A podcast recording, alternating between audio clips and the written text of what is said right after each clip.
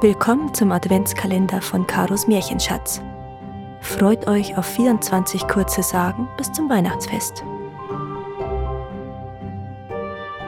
Türchen 9 Am Restner Bühl Der Weg nach Donnersbachwald führte einst über den steilen Restner Bühl. Immer wieder war zu beobachten, wie sich hier die Fuhrwerke abmühten.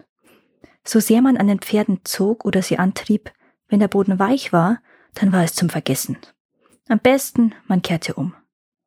Zumal es in früheren Zeiten sogar vorkam, dass am Wegesrand plötzlich seltsame Figuren auftauchten.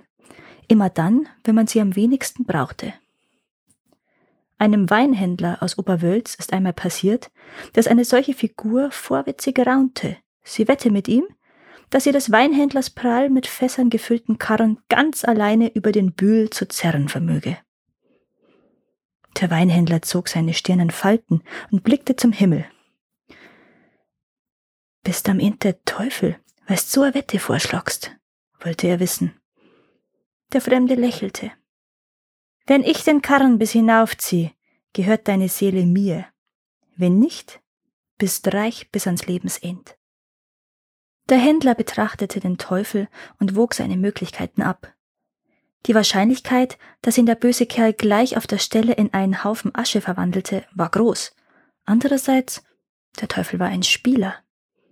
Meinetwegen, tat der Händler deshalb gleichgültig. Hinauf mit eingeschliffenen Rädern und hinunter mit ausgeschliffenen. Ich will ja, dass meine Ware heil unten ankommt. Der Teufel blitzte ihn an. Deine Seele, zischte er gehört mir. Dies werden wir sehen, murmelte der Händler leise. Dies werden wir sehen. Natürlich hatte der Teufel übermenschliche Kräfte.